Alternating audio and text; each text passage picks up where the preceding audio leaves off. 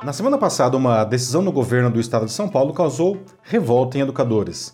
O secretário da Educação, Renato Feder, determinou que a partir do ano que vem, os alunos da rede estadual no ensino fundamental 2, que vai do sexto ao nono ano, e no ensino médio, não usarão mais livros impressos.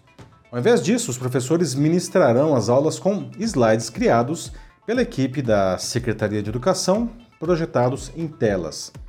Um outro aspecto do anúncio igualmente problemático é a decisão do governo paulista de abandonar nessas faixas etárias o PNLD, que é o Programa Nacional do Livro Didático. E por esse mecanismo, há mais de 80 anos o governo federal compra e entrega os livros para todos os alunos das escolas públicas do país, depois de os professores de cada instituição ou rede escolherem os títulos que preferem. Feder disse que o conteúdo dos livros do PNLD estão rasos e superficiais. Uma afirmação leviana e questionável. Para ele, o material digital do governo paulista é mais assertivo. Bom, dificilmente uma decisão poderia estar mais errada e desagradar tanta gente. Ela contraria as pesquisas de ponta em educação e as práticas adotadas em países com os melhores sistemas de ensino no mundo. Tanto que depois dos protestos dos educadores, o governo de São Paulo recuou e disse no sábado que também oferecerá seu material digital impresso em apostilas. E bom, isso só demonstra que eles ainda não entenderam onde está o gritante retrocesso na modernidade que estão impondo. Será que ainda dá para sair dessa enrascada? Eu sou Paulo Silvestre, consultor de mídia, cultura e transformação digital, e essa é mais uma pílula de cultura digital para começarmos bem a semana, disponível em vídeo e em podcast. Bom, a simples digitalização do material didático é um erro por diferentes motivos. Não? O primeiro é que, contrariando o que muitos pensam, crianças não sabem estudar em telas. Né?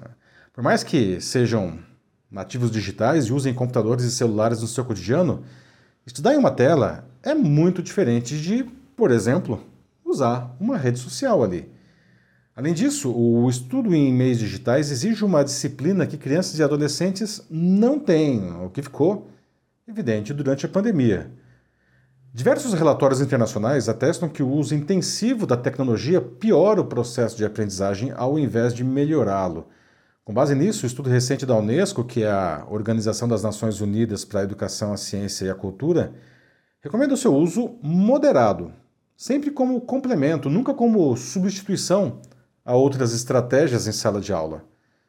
No PISA, que é a avaliação internacional de desempenho escolar organizado pela OCDE, entre os 79 países participantes, os melhores resultados vêm daqueles que usam moderadamente a tecnologia em sala de aula, vejam só. Entre os que fazem uso mais intensivo, os resultados pioraram.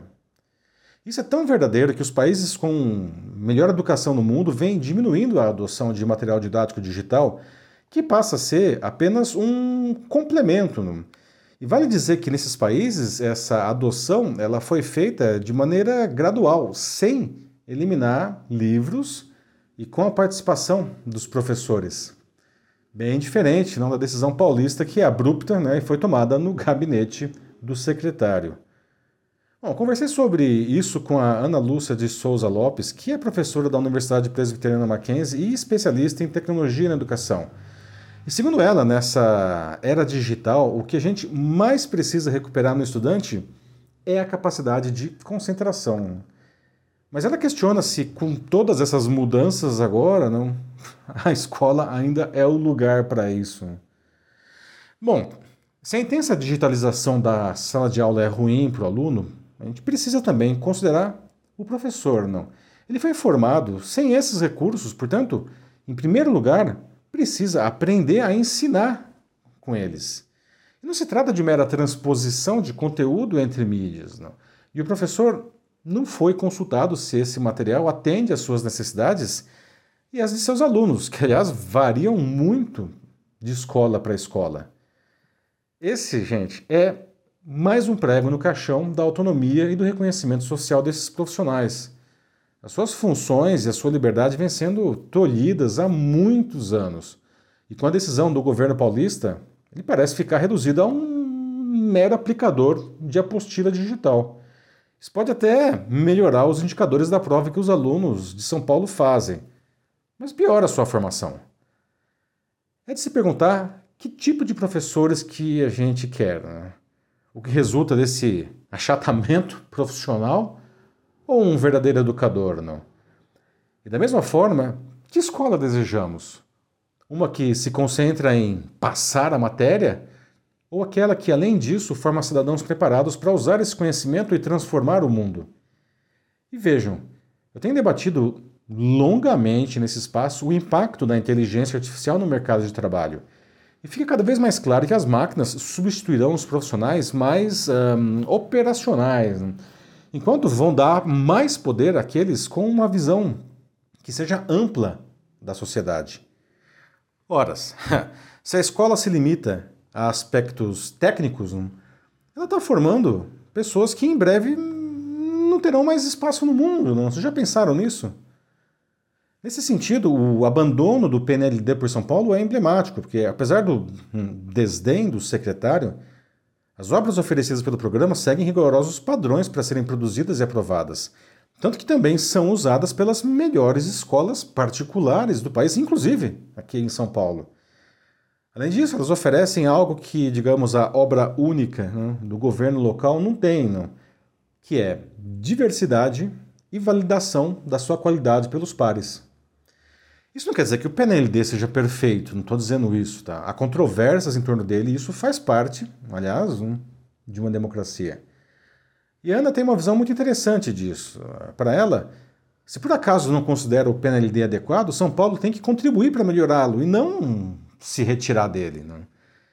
Ela afirma que o maior risco disso tudo é querer uniformizar a educação. Porque ela não é assim. Né? Inevitavelmente são realidades diferentes em cada caso, não? e isso precisa ser respeitado. Bom, ainda há tempo para o governo paulista reverter essa insanidade arbitrária. Quando se fala de educação, os professores continuam sendo os principais atores e precisam ser ouvidos. E a simples digitalização de processos jamais garantiu a sua melhora, aliás, não, em nenhuma área, não vai ser diferente na educação. Uma transformação digital só faz sentido se solucionar os verdadeiros problemas dos clientes, que precisam ser conhecidos e considerados, claro. Né? E nesse caso, os clientes são os alunos e os professores, mas a proposta do governo paulista ignora a realidade dos primeiros e passa ao largo né, dos reais desafios que os últimos enfrentam, como, enfim, salários indecentes, enorme desprestígio social, uma formação limitada, infraestrutura pedagógica ruim e políticas educacionais ultrapassadas. E nada disso está sendo sequer tocado, não. Então, esse, digamos, verniz digital não serve nem para deixar os problemas mais bonitos. E é isso aí, meus amigos. Bom, como eu disse, não, a simples digitalização de processos não resolve nada, não, mas a transformação digital pode ajudar qualquer empresa e qualquer carreira se for bem usada. Né? Será que você e a sua empresa estão aproveitando isso bem? Se quiser debater sobre isso na sua empresa ou instituição, mande uma mensagem aqui para mim que vai ser um prazer conversar com vocês. Eu sou Paulo Silvestre, consultor de mídia, cultura e transformação digital. Um fraternal abraço. Tchau.